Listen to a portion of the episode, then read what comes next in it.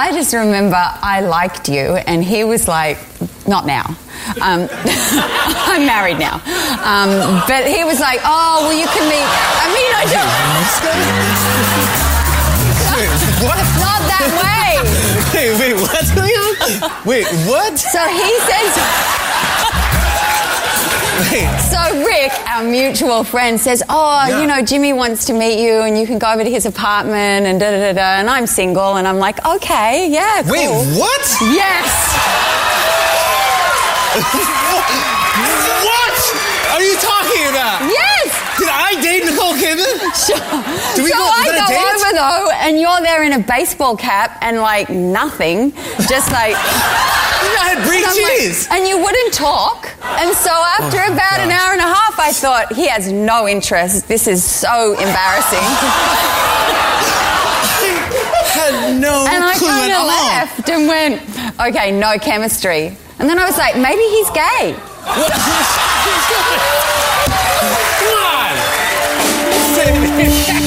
En un planeta ultraconectado. En una galaxia que se mueve de manera infinita. La creatividad es la inteligencia divirtiéndose. Porque nada se compara con una buena idea y sabemos que hay vida más allá de los emprendimientos.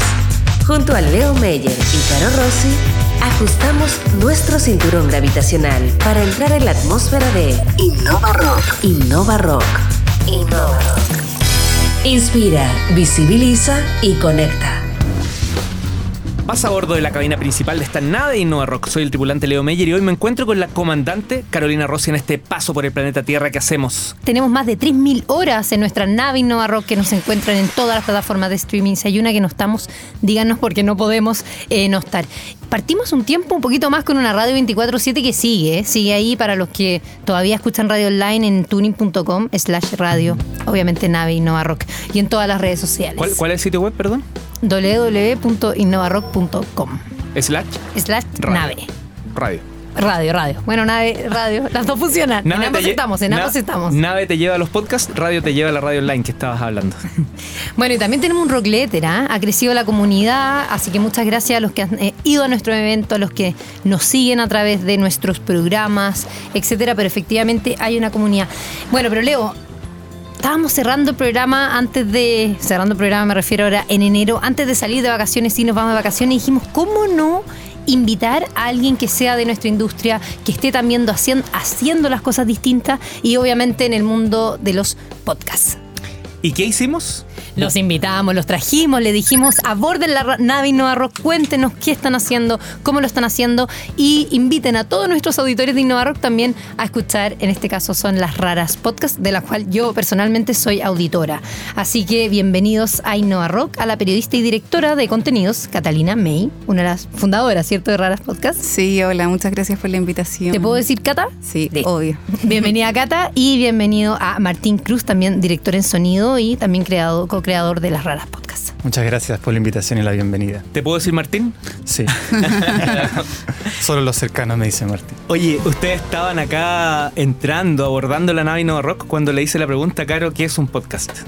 No quiero saber si ella tenía la razón o no, quiero preguntárselo a ustedes. ¿Qué es un qué, podríamos decir de un podcast que no sea sacado de Wikipedia, pues, sino que para ustedes, ¿qué es? Un podcast, bueno, en la más básica de sus acepciones es contenido sonoro en formato digital, que se puede descargar y escuchar on demand, ¿cierto? Pero en ese formato caben muchos contenidos y hay de, todo lo, de todos los tipos y para todos los gustos. Una de las características de los podcasts es que son súper de nicho, entonces hay podcasts para todos. El podcast que nosotros hacemos es un podcast que cuenta relatos de no ficción eh, de forma narrativa, utilizando un diseño de sonido eh, así bien con mucha producción de sonido. Nosotros grabamos en terreno, hacemos registro documental, escribimos un guion, hacemos una narración, hacemos entrevista, usamos solo música original. Entonces tratamos de hacerlo como bien complejo eh, y bien bonito.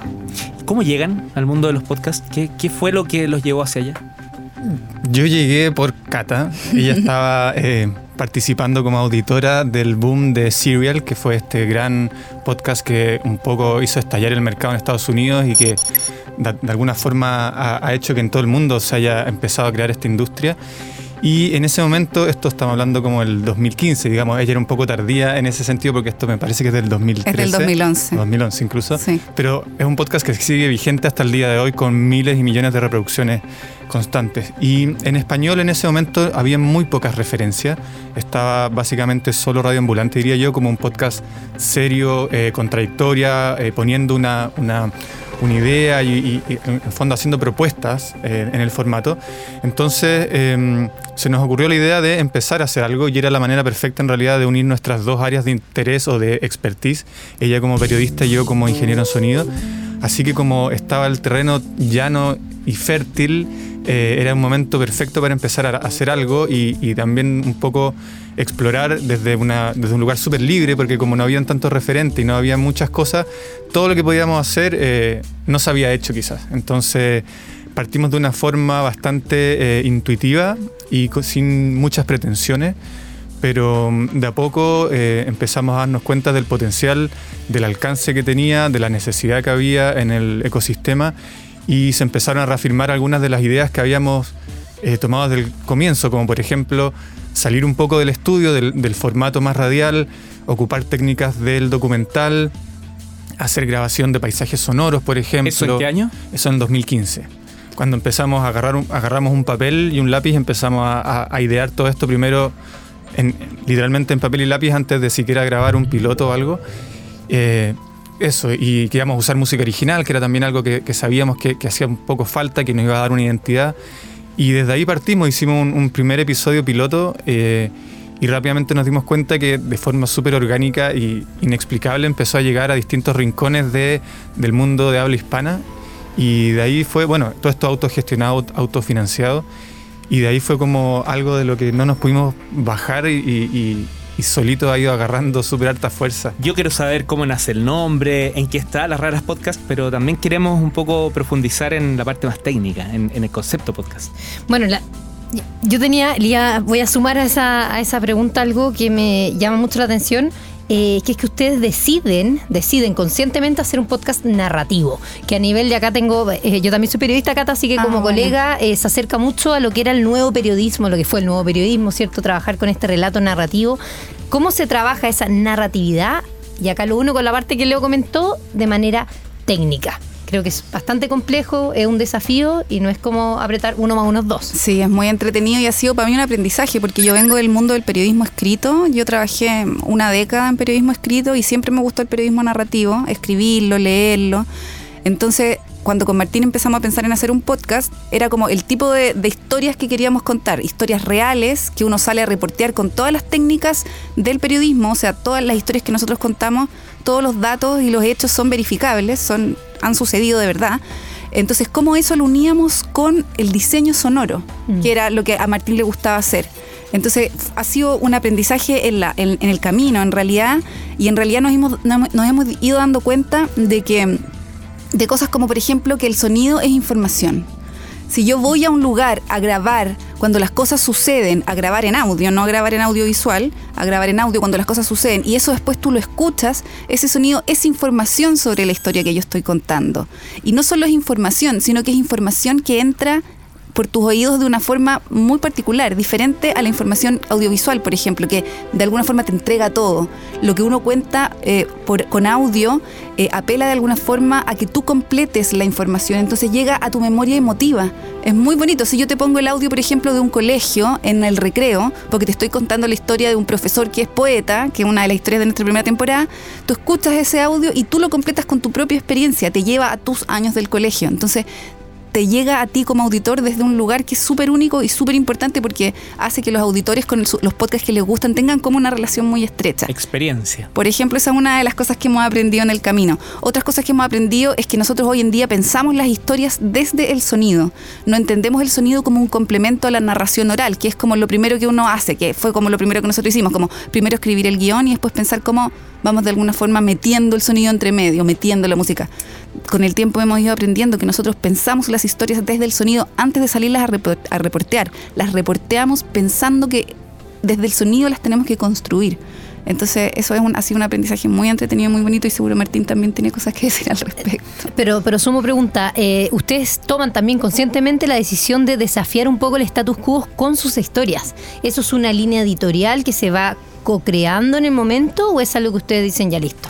Esto se lanza de esta manera y esta es como nuestra un poco bandera de lucha. Cuando empezamos a idear esto en el papel, eh, llega el momento de definir qué tipo de historias vamos a contar. Y bueno, como Cata es periodista, yo digo, ok, ¿qué tipo de historias quieres contar? Hazme una propuesta en términos de línea editorial. Cacha, hazme una propuesta, me dijo Y demasiado ahí, rato. eh, bueno, Cata que había publicado en varios bien, está medios bien, Martín, y está todo, eh, le empezó a dar forma a esta idea de eh, un poco historias que están un poco fuera de los medios tradicionales, que son historias a veces un poco mínimas, pero que siempre tienen un componente también político, ¿no? Todo partiendo de la base como de que lo personal es político, ¿no? Esa fue como una de las primeras ideas. Y, y de ahí empezar a, salir a buscar estas historias. Definimos que nuestra línea editorial se iba a denominar como historias de libertad. Ese es como nuestro tagline o nuestra, Nuestro lema. nuestro lema. Sí. Y que, que lo hemos mantenido desde ese momento, de que lo decidimos en el papel hasta el día de hoy que ya estamos, acabamos de cerrar nuestra cuarta temporada. Soy Leo Meyer y junto a Caro Rossi estamos cruzando el espacio sideral a través de Navi Nova Rock. Hoy conversando con los creadores de Las Raras Podcast, la periodista y directora de contenidos Catalina May y el director de sonido Martín Cruz. Eh, ya, ¿por qué Las Raras Podcast? ¿Cómo nace el nombre? ¿Quién, ¿Tuvieron que conversar mucho, negociar mucho? o- Fue un poco azaroso y un poco pensado. eh, nosotros queríamos contar estas historias de libertad que eran un poco fuera del sistema, por lo tanto eran historias un poco raras, por así decirlo. Y también eh, hace relación con este pajarito, esta ave chilena que se llama Rara y que es la que está en nuestro logo. Entonces de ahí nacen las raras historias de libertad y las raras podcasts con este pajarito. Y ustedes, eh, en un inicio, obviamente, lo hicieron todo. Autofinanciado. Autofinanciado, más. autofinanciado, ¿Cómo ha sido ese proceso? ¿Ha crecido el equipo? ¿Se ha mantenido? No, no es necesario porque tiene mucho de autor. Las dos primeras temporadas fueron completamente autoproducidas, autosustentadas y nosotros hicimos todo. Martín hacía la música original, hacíamos todo el reporteo, todo el trabajo de guion, todo el trabajo de montaje, las redes sociales, eh, la, po- la poca gestión de prensa que en ese tiempo podíamos hacer, qué sé yo. Pero publicábamos menos también. Era más bien, un- un- un- por decirlo, lo hacíamos fuera de nuestro horario laboral. Esas fueron las dos primeras temporadas. La tercera temporada ya tuvimos un, un poco más de plata porque ganamos un fondo que, de una fundación norteamericana que apoya proyectos de mujeres periodistas. Entonces ahí ya pudimos profesionalizar un poco algunos procesos. Le empezamos a pagar a- al músico Andrés Nusser del proyecto Astro, que es nuestro, hasta el día de hoy es nuestro músico, entonces le pudimos pa- pagar a él para que hiciera la música original, que era gran parte del trabajo que se llevaba Martín antes. También empezamos a, a tener a un diseñador que nos hacía las portadas de, de las, de las historias. Son hermosas. Te- gracias, sí, son hermosas. A tener un webmaster, eh, pero son colaboradores más bien externos. Todavía el equipo, hasta ese momento, y bueno, y en realidad todavía el equipo somos nosotros dos. Y este, este año tuvimos un poco más de fondos porque eh, ganamos un fondo de Google. Entonces ahí ya pudimos además eh, renovar nuestra imagen visual, actualizamos nuestro logo, trabajamos con otra diseñadora para, la- para las portadas de, la, de las historias. eh, ¿Qué más? Ah, un community manager que ha sido demasiado importante, que nos ha ayudado un montón a llevar las redes, a tener esa cercanía con la, con la comunidad que para nosotros es fundamental. Martín, cuando hablamos de temporadas, hablamos de un año, de, de- eh, funciona en, en la lógica Netflix, que de repente aparecen todos los podcasts. Sí, nosotros, bueno, al principio fuimos, eh, la produjimos entera la primera temporada, que eran seis episodios, porque nuestros episodios en general, como tienen bastante producción, eh, no son para sacarlos una vez a la semana algo así. Entonces nos demoramos varios meses en producir estos seis episodios y los fuimos liberando bisemanalmente. La segunda temporada, la verdad es que fue más cortita, fueron solo tres episodios. Y la tercera, seis episodios. Y esta cuarta fueron diez, que fue un compromiso que venía de forma más contractual con Google, que tenían que ser diez episodios en un año. Así que fue un desafío para nosotros gigante. Ustedes tienen, en, en la historia se cuentan alrededor de distintos hispanohablantes, o sea, personas que están desde España, América Latina. ¿Cómo hacen ese reporteo? ¿Van a grabar físicamente? ¿Piden el audio que se los manden por mail? No sé. De diferentes formas. Todas las anteriores. Sí, todas las anteriores. Hemos ido a lugares a grabar, por ejemplo, la última historia que publicamos la semana pasada la fuimos a grabar a Argentina, al Encuentro Nacional de Mujeres, una cuestión gigante que se hace en Argentina hace 34 años, donde van, este año fueron 200.000 mujeres que se juntan en una ciudad a todo un fin de semana. Estaba enojado.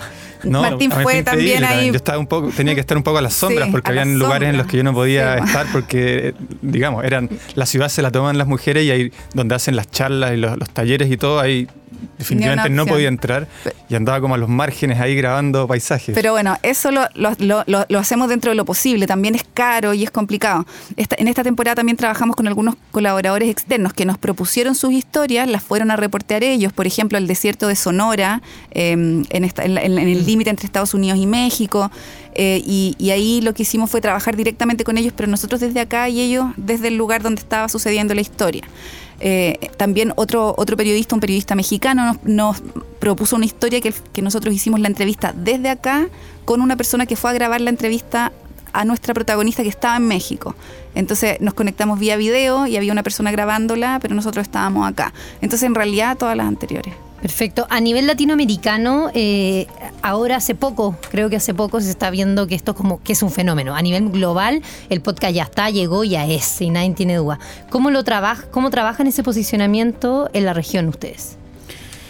Bueno, entendiéndolo desde ese lugar, de que, de que acá en Latinoamérica eh, de alguna forma funciona todo como un gran mercado o una gran eh, posibilidad de auditores porque compartimos el mismo idioma, por lo tanto hay una potencialidad súper grande, pero al mismo tiempo todavía es incipiente, o sea, no está posicionado como o, o afirmado como si lo está en Estados Unidos o en Europa, donde ya también producto de que hay eh, una historia de radio pública, por ejemplo, que en Chile no tenemos, eh, hay, una tradición mucho más grande y por lo tanto está como más asentado y ya hay mercado.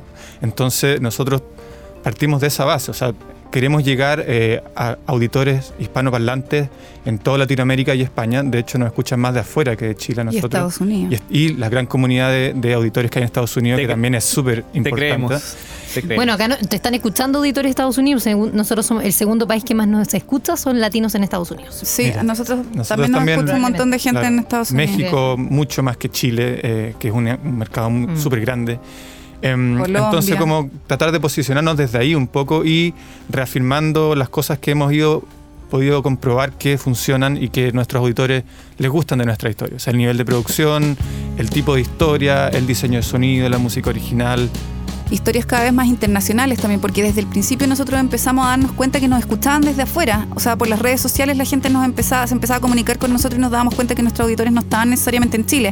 Entonces las historias las empezamos a salir a contar afuera de Chile también, porque no tiene sentido contarle puras historias de Chile a un público que es latinoamericano y que es- está en España y que está en Estados Unidos.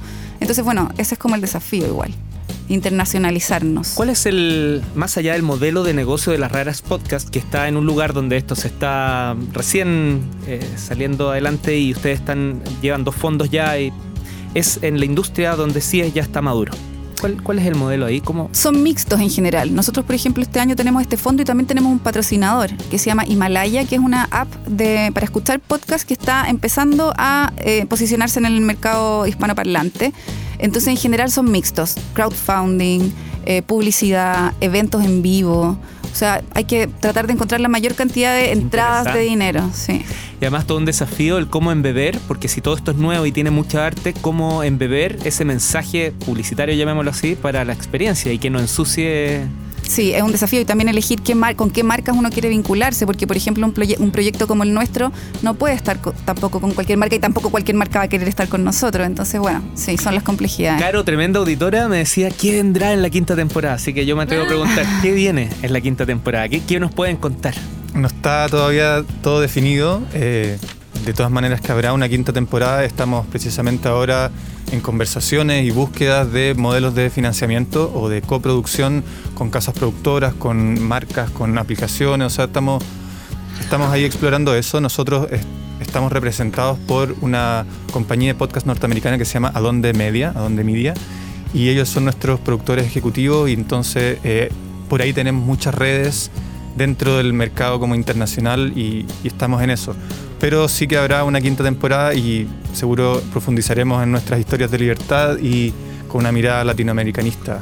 Les va a encantar conocer a nuestro próximo invitado que aborda la nave Innova Rock. Él justamente está desarrollando una startup, no, no, no está desarrollando, ya está terminada y está en, en el último proceso ya de lanzamiento y vínculo para comunidades, justamente de eh, temas como el, que, el de ustedes, las raras podcasts. Genial. Oye, felicitaciones y quería dejarles unos, unos segundos para que inviten a nuestra audiencia que ya tiene una conducta de podcast para que escuche el de ustedes también. Bueno, muchísimas gracias por la invitación. De verdad ha sido un gusto conversar con usted. Y nada, invitar a todos los auditores de Innova Rock a que escuchen a las raras. De nuevo, rep- repito, que estamos en todas las aplicaciones en que se pueden reproducir podcasts. Estamos en Spotify, en Google Podcast, en iTunes, en Apple Podcast, en Himalaya, que es nuestro patrocinador. Eh, y también estamos en. Tenemos un canal en YouTube. Estamos en lasraraspodcast.com. Somos Las Raras Podcast en Facebook, en Twitter y en Instagram. Y a un montón de inversionistas y startups que nos escuchan también, que se la jueguen por el mundo de los podcasts, porque esto podemos hacer que ocurra si todos ponemos un granito de arena, porque realmente es fascinante. Nosotros estamos empezando con, con Caro, con todo este proceso, eh, y de verdad, a mí me. Bueno, yo estoy empezando y a mí me ha impactado. La Sí, Caro ya lleva es 20 demasiado años en el mundo de los podcasts. Esto viene, va, va a estallar en Latinoamérica. No es una burbuja, no es una moda. Esto ya está probado que, que es una industria que viene. Catalina May, periodista y directora de contenidos, y Martín Cruz, director de sonido, ambos creadores de las raras podcasts. Muchas gracias por haber abordado la nave no rock y estoy seguro que no va a ser la última vez. Muchas, Muchas gracias por gracias. Muchas gracias por venir. Que estén súper bien. En nuestro viaje a través del universo hemos visto todo tipo de fenómenos increíbles. Agujeros negros, colisiones de planetas, saltos cuánticos.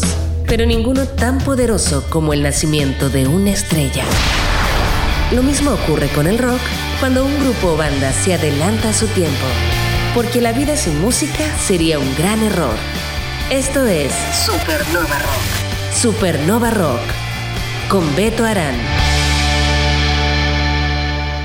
Las chicas se tomaron el rock. Mujeres capaces de reclutar una guitarra y hacer de su discurso un estremecedor grito de ira, molestia y reflexión. Códigos alojados en el seno de una banda que disparó la nostalgia de una generación. A estas alturas, sonidos con etiqueta de clásicos del rock chileno. Dime cuántas veces quieres que te lo repita, manifestaba el electrizante coro de Colombina Parra. Una actitud digna de elogio para una cantante sumergida bajo un estado conmovedor, intimista y sensible. Cualidades que hacen del tema una composición para retratar un punto de quiebre en nuestras vidas. Soy Betorán y lo que suena en la galaxia de Supernova Rock es el concepto Garage Punk de X junto a la agónica carta abierta de la corbata de mi tío. El otro día unos amigos me convencieron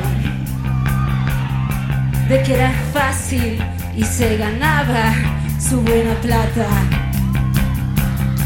Entonces fui con la corbata de mi tío y pregunté si por ahí vendían drogas. Y ahora bueno, estoy aquí detrás de esto. Algunos días viene la Mari a visitarme.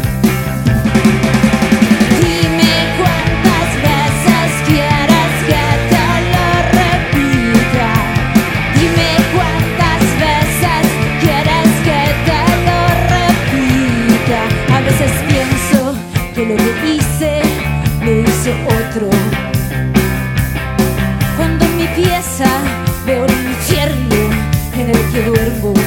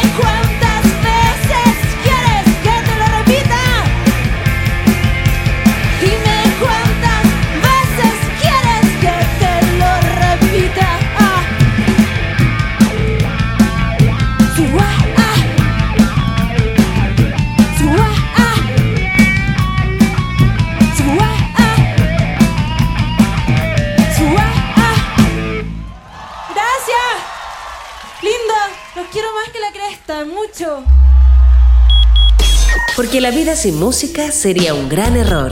Esto fue Supernova Rock. Con Beto Arán.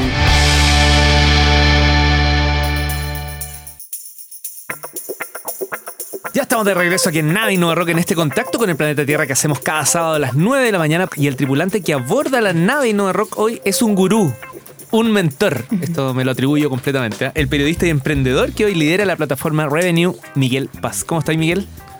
Súper bien. Hola Miguel, bienvenido. Sábado en la mañana esa presentación está genial. Sí, la, la tuve que ensayar, me la anoté porque si no, no. no, sí, de verdad.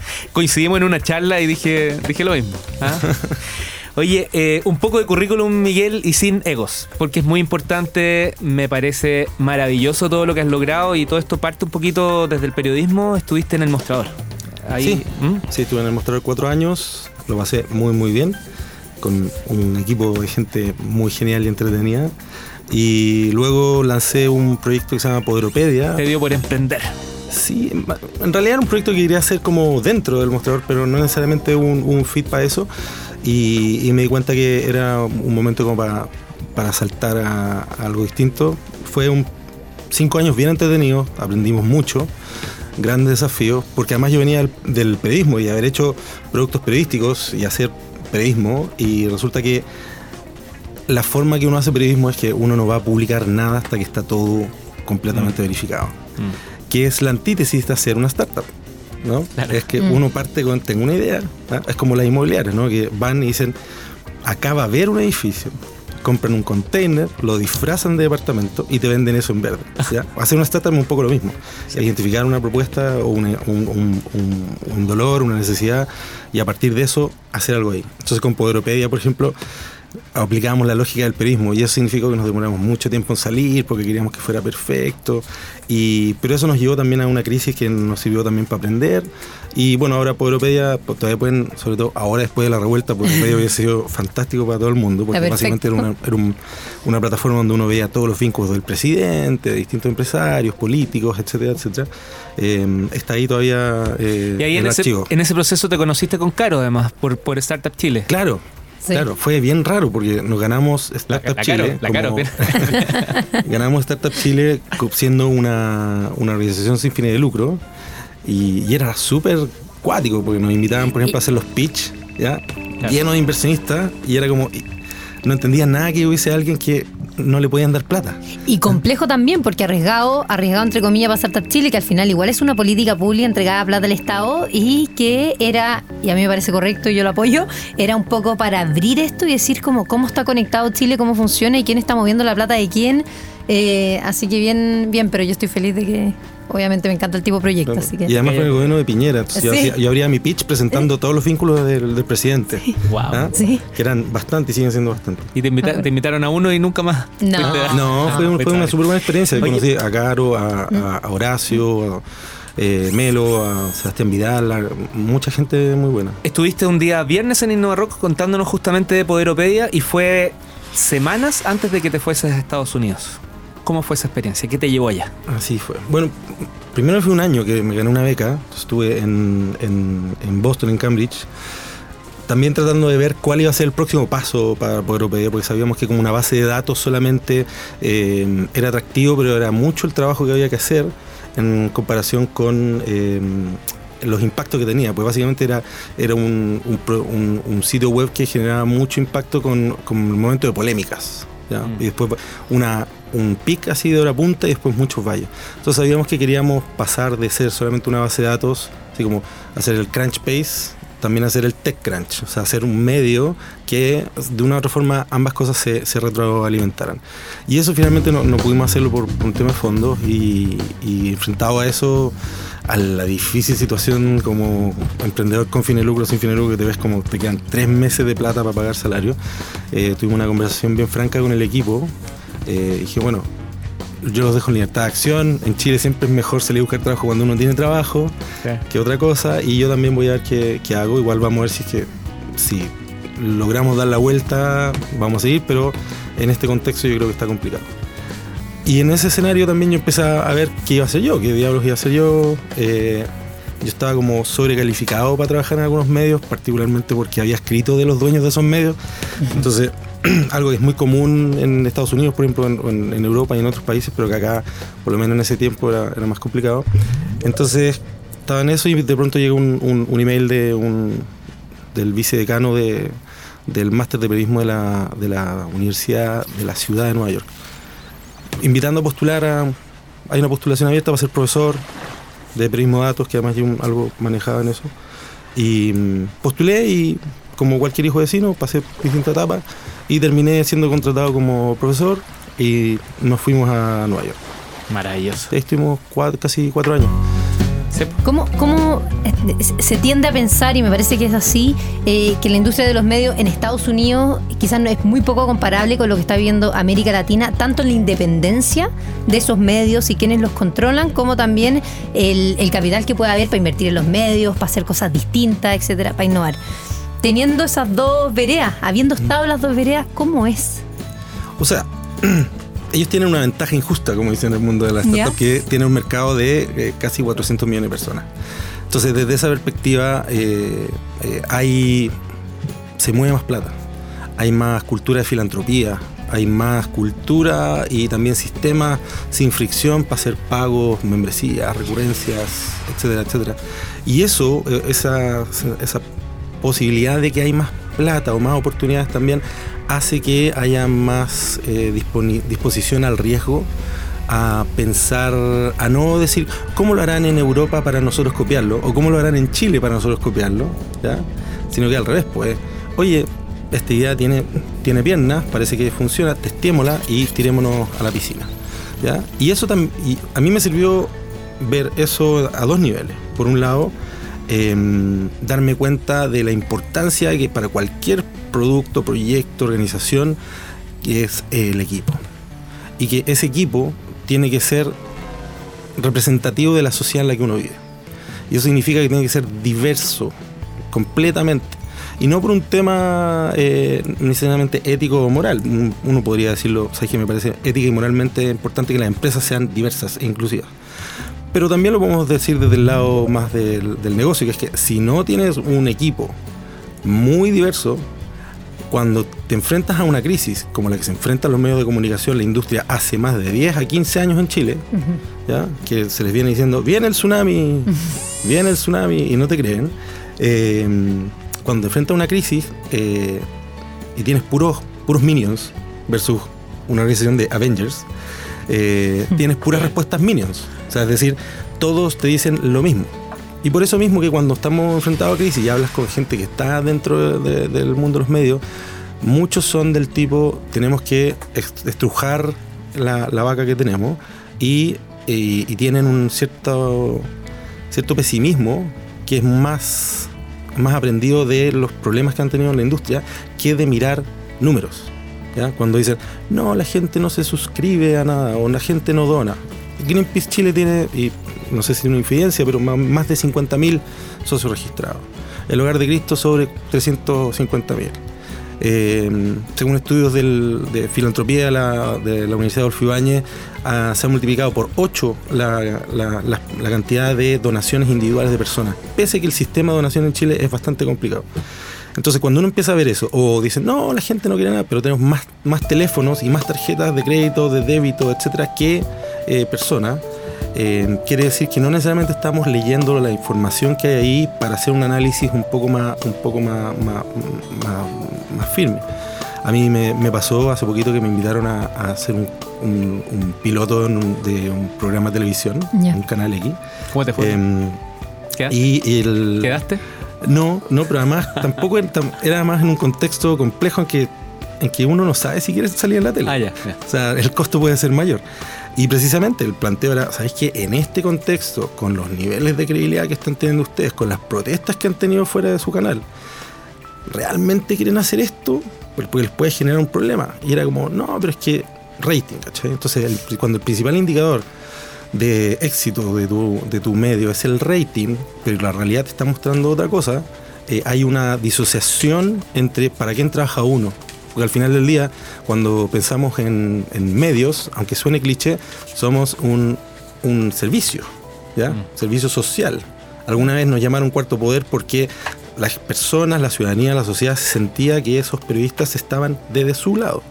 Cuando dejamos de estar en la calle, cuando no tenemos equipos diversos, que si tenemos pura gente que vive en, digamos, en Santiago Centro o en Providencia, y le pides que vaya, que cuente la realidad de Santiago, sus probabilidades de, realmente conectar con gente de otros lugares para traer información es muy distinta, es, es muy complicada. Y por eso que los medios, menos la radio, han recibido fuertes, fuertes críticas de credibilidad, de conexión, de, estar completamente disociados de la sociedad. Y el tema de la radio, ¿por qué está mucho mejor? Porque la radio por defecto, en su forma de, ser, de, estructurarse y de conectar, está todo el día escuchando y hablando con sus audi- auditores de, manera eh, ida y vuelta. Soy Leo Meyer junto a Caro Rossi. Estamos liderando una interesante conversación hoy con un galáctico tripulante, el periodista y emprendedor, hoy líder de la plataforma Revenue, Miguel Paz. Miguel, la semana pasada por Twitter tuve una pequeña discusión con un sociólogo ahí que se llama Carlos Cruz, amigo mío también por Twitter, que hablábamos sobre un estudio que salió, sacó World Bank, donde dice que los medios tradicionales son muy poco creíbles o básicamente son los menos confiables, ¿ya? Y eh, mi contrarrespuesta, sin ser experta en el tema, es decir, bueno, pero quizá hay cierta confi- eh, confi- más confianza en los medios independientes. ¿Cómo funciona el concepto de confianza con los medios independientes en América Latina? ¿Qué has visto tú?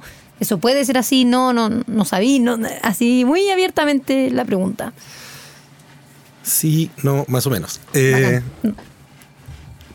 en el contexto de esta crisis, donde precisamente es muy difícil hacer cambios en una organización grande, ¿ya? Eh, citando a uno, de los, a uno de los inversionistas de BuzzFeed, cuando él dice, ¿se pueden salvar los medios grandes o no? La, la- la típica pregunta que le hacían. Y el tipo decía, mira, eh, responderte esto es como responderte cómo se puede cómo se puede apagar el incendio de la ala de un Boeing que va con 700 personas adentro. ¿ya? Es muy, muy complicado. No estoy, él decía, no estoy diciendo que no se pueda, la- sencillamente yo no sé. Medios como el New York Times han logrado darle la vuelta, o el Guardian, pero es porque son organizaciones que están pensadas desde una lógica del software. O sea, el, el- el- el New York Times es una empresa de tecnología que que hace periodismo, ¿cierto? Y hace otras cosas, pero está estructurado de una forma que, que eso lo permite, y o sea, tienen editores de innovación, de gestión del cambio, eh, tienen procesos de, de- de identificación de talentos eh, desde, desde infinitos lugares, están súper preocupados de que su equipo sea lo más diverso posible por un tema estratégico. Eh, entonces, esos ejemplos funcionan donde uno dice sí puede seguir existiendo. Pero no va a, no va a existir el Times en papel en 10 años más, eso dicho por el, por el publisher. Eh, en lugares como estos, donde los medios grandes, por causas justas, injustas, buen manejo o no, contexto, eh, sea el caso que sea, donde están muy complicados y hay que pagar esa planilla, que yo sé lo que significa pagar una planilla, pagar una planilla de mucha gente, eh, y andan un poco al garete, eh, se genera la oportunidad para que periodistas salgan a hacer sus propios medios. ¿Ya? A veces por la crisis, por ejemplo en, en Venezuela, todos los buenos periodistas de investigación de los diarios, cuando Maduro y Palos Blancos de Maduro y personas cercanas de Maduro empiezan a comprar los medios, estos periodistas dicen, uy, parece que hay que irse a internet. Y van como nuevitos, o sea, utilizaban internet todo, pero no eran gente que supiese hacer negocios, que supiese armar medios, que supiese sustentarlo. Y ahí está desarmado. El mejor periodismo que uno puede ver de Venezuela es ese, ¿ya? Desde el pitazo, que partió haciendo voz, perifoneo y llevando, eh, llevando noticias en video a, a, la- a las calles, ¿ya? Pasando por efecto Cocuyo, o en, o en Perú, IDL Reporteros, que es un medio que tiene cinco reporteros, incluido el, director, y que fue mencionado en el, en el discurso presidencial del, del, presidente peruano anterior, ¿ya? Y que hace un periodismo muy bueno, lo mismo CIPER o, otras cosas. Entonces, sí hay la posibilidad de, desde, desde los medios más pequeños, eh, tener más prestigio en- en- con tu audiencia porque están más conectados. Hoy día se dice, y en esto yo sí, yo personalmente soy una de las personas que lo dice, es que la democracia está puesta en jaque más que quizás muchas veces en la historia y que los medios al final pueden ser un aporte o pueden al revés, funcionar, eh, pueden ser un desaporte. Si eso existe. Con todo el concepto de fake news, tenemos el caso de Brexit, Cambridge Analytica. ¿Cuál es tu visión al respecto? Yo soy, yo soy optimista. Yo soy optimista, pero con, pero con una alerta. Es decir, tenemos que volver a acordarnos que trabajamos para nuestra comunidad, para nuestra sociedad. Y esa comunidad puede ser una comunidad de nicho, por ejemplo, la gente que escucha eh, Las Raras, por ejemplo, o escucha eh, Innova Rock, ¿ya? O puede ser algo más, pero sea lo que sea, el periodismo, como dice Jeff Jarvis, eh, tiene que ser parte de la conversación. El periodismo es conversación, es entregar elementos para que uno pueda entender, emocionarse, congregarse, eh, denunciar, eh, explorar, Aprender. aprender. ¿cachai? Y cuando yo entro a, no sé, me compro un diario, por ejemplo. Vamos a decir que me compro un diario, aquí lo hago. Eh, o entro a, a un medio en internet. ¿ya? Y digo, yo podría dejar de leer esto y me va a pasar algo o no. ¿ya? Y cuando la pregunta es si no me va a pasar nada, si no hago esto, significa que ese medio no me está sirviendo a mí, está sirviendo a otras personas, a resolver su crisis, a, los, a, lo- a la publicidad. Cuando me ponen un pop-up gigante antes de entrar, me están diciendo que yo no les importo. ¿ya? Claro. Cuando voy en medio de la página, me hacen unos loading raros o se cargan con muchos trackings en, en la, tracks en, en- en la página, me están diciendo que yo no les importo. Eh, cuando no son parte de la conversación que explotó el 18 de octubre, ¿ya? estamos en un problema. Cuando en realidad lo que fue, lo que hubo el 18, el 18 de octubre fue la concreción de lo que veíamos y se conversaba todos los días en todos los lugares de Chile. Vivimos un sistema de abuso normalizado. O como dijo Marco Enrique una vez con una gran cuña, vivimos en la Corea del Norte del capitalismo. O sea, Chile, o sea, Nueva York o Boston u otras ciudades de, de- de- de- de Estados Unidos eh, parecen eh, países socialistas en relación a lo que es Chile. Porque el problema es que, efectivamente, letra chica, abuso de poder, y en todo lado, y falta de competencia. ¿ya? Por suerte están entrando más actores y eso está haciendo que la gente empiece a asustarse porque teníamos un, capitalismo corporativista, o sea que nos encanta la competencia, pero menos con nosotros. ¿Cachai? Y eso lo mismo le está pasando a los medios. Entonces, probablemente los más grandes van a ser eh, reemplazados de otra forma por otros que están partiendo, un proceso natural, y quizá no, ya no vamos a tener esas grandes organizaciones que teníamos.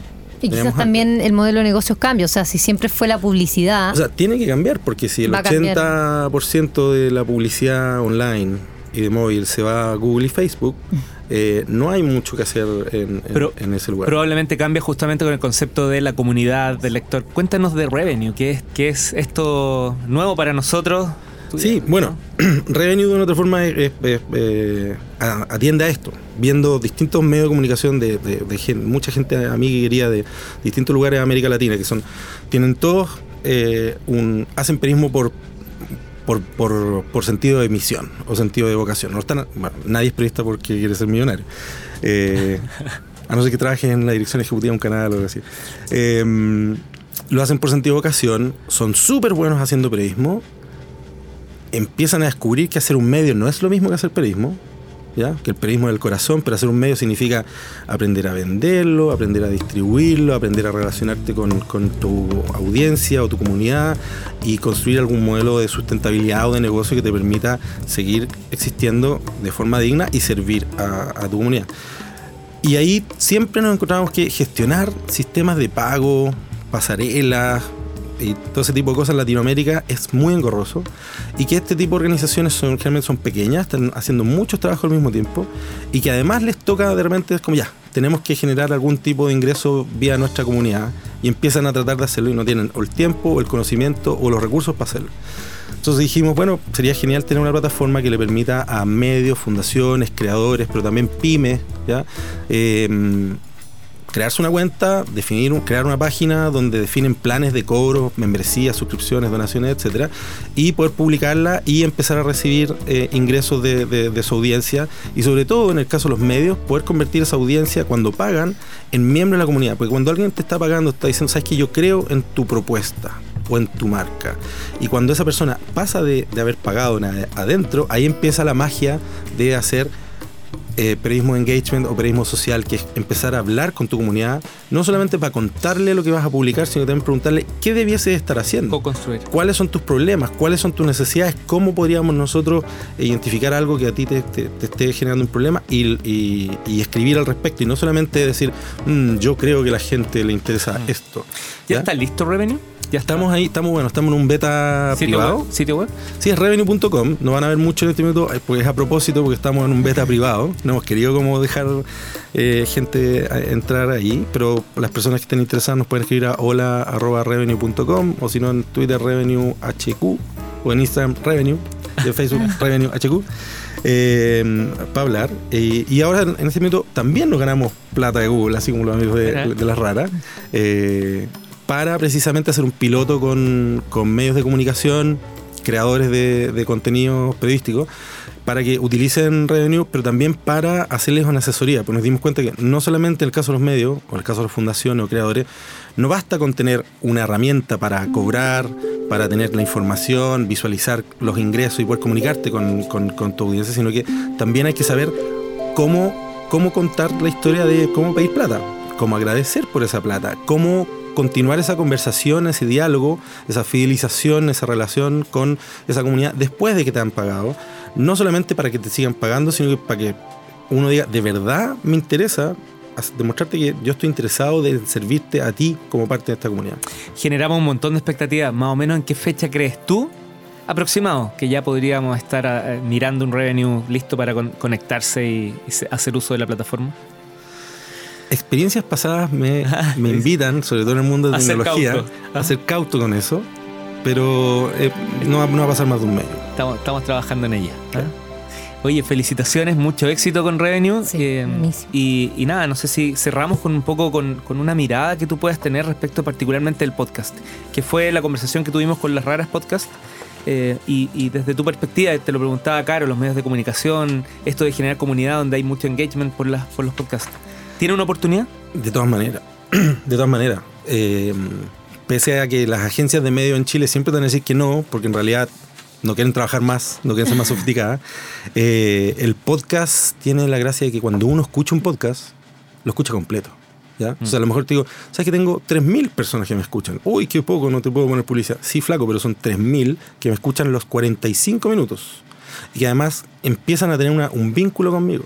La gracia del podcast es que permite contar historias que en otros formatos no necesariamente funcionan bien y que la palabra hablada ¿ya? Y, el, sonido permite lo que no se logra en, por ejemplo, en, en escrito o en audiovisual, que es que, me- que un programa que estemos grabando como podcast aquí lo puedan escuchar sin ningún problema socio, eh, sociocultural en Colombia, en Ecuador o en otro lugar. Por eso también un poco el éxito cuando dicen que, que la rara, o en el caso de ustedes, que hay gente que le escucha de otros lugares. Porque escuchar el acento no es lo mismo que cuando uno lee un titular de un diario de México, que dicen eh, termina presidente su mandato. ¿ya? Y es como que raro suena eso. Pero si se lo escucho a alguien, no me va a molestar porque estoy escuchando la- el- la- la- El lo todo. rico del, del tono, del- de, de- de- de la forma de hablar. Miguel Paz, periodista emprendedor, hoy liderando la plataforma Revenue. Muchas gracias por habernos acompañado hoy. Gracias a ustedes. Muchas, muchas gracias. Caro, Saludos a todos, que tengan un excelente día. ¿Verdad? disfruten Ay, sus yo no- yo vacaciones. no- Pórtense Este es mi último programa, vuelvo en abril. Ah, verdad. Muchas gracias, pero mandaré audios. La vida de una estrella comienza con el colapso gravitacional de una nebulosa de material compuesto principalmente de hidrógeno, liberando mucha energía durante el proceso. Algo así ocurre cada vez que tienes una idea brillante. En Innova Rock, esto es el Big Bang. Historias de innovación contadas en primera persona. Juan José Ledesma, fundador de Terroir Sonoro. En 2011 me invitaron a hacer una consultoría bien, bien, bien somera, digamos, que era, era ver qué es lo que podían hacer los productores pequeños de San Rosendo con sus vinos. Y nos tropezamos con una cepa que no estaba registrada, que era el Malbec de San Rosendo. Y ahí empezó todo. Bueno, el efecto de la música en el vino, en estricto rigor, el efecto es, eh, de las vibraciones sobre el vino, sobre los componentes. Entonces podría ser eventualmente cualquier, eh, cualquier tipo de vibración, incluso, no sé, podríamos poner un, un oscilador, cualquier cosa que diera una, una onda en una determinada frecuencia que hiciera oscilar las partículas del vino. ¿ya? Pero, pero eh, quisimos darle este toque adicional porque hay, un- hay, hay, hay dos, dos extremos de este, de este tema. Y uno es el tema técnico mismo que, que hace el envejecimiento, que tiene relación con el envejecimiento, que es el efecto de la vibración sobre el vino. Y el otro es el efecto que tiene la música sobre el degustador final. Eh, bueno, la música entra después de la fermentación monoláctica. La fermentación monoláctica es una fermentación que se hace a- a- después de la, de la fermentación alcohólica. Después de eso debería pasar directamente a barricas y en las barricas es donde se pone un aparatito que es como, términos bien simples, como un parlante chiquitito que se mete dentro de la barrica y que transmite en medio líquido. O sea, la frecuencia de transmisión es, es frecuencia plana en el, en, en todo el, en, en el medio líquido. La música se, se relaciona con la personalidad del vino y eso es algo que, que- que define el, el equipo enológico, digamos.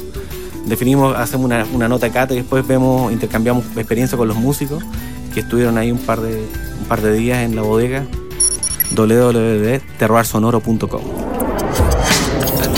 En Innova Rock, esto fue el Big Bang. Historias de innovación contadas en primera persona. Tercera ley de Newton. La única manera de que los humanos descubran cómo llegar a alguna parte es dejando algo atrás. Hemos construido una red de contenidos para mantenerte informado, para entretenerte, para apasionarte, para hacerte pensar. Vas a bordo de la nave Innova Rock.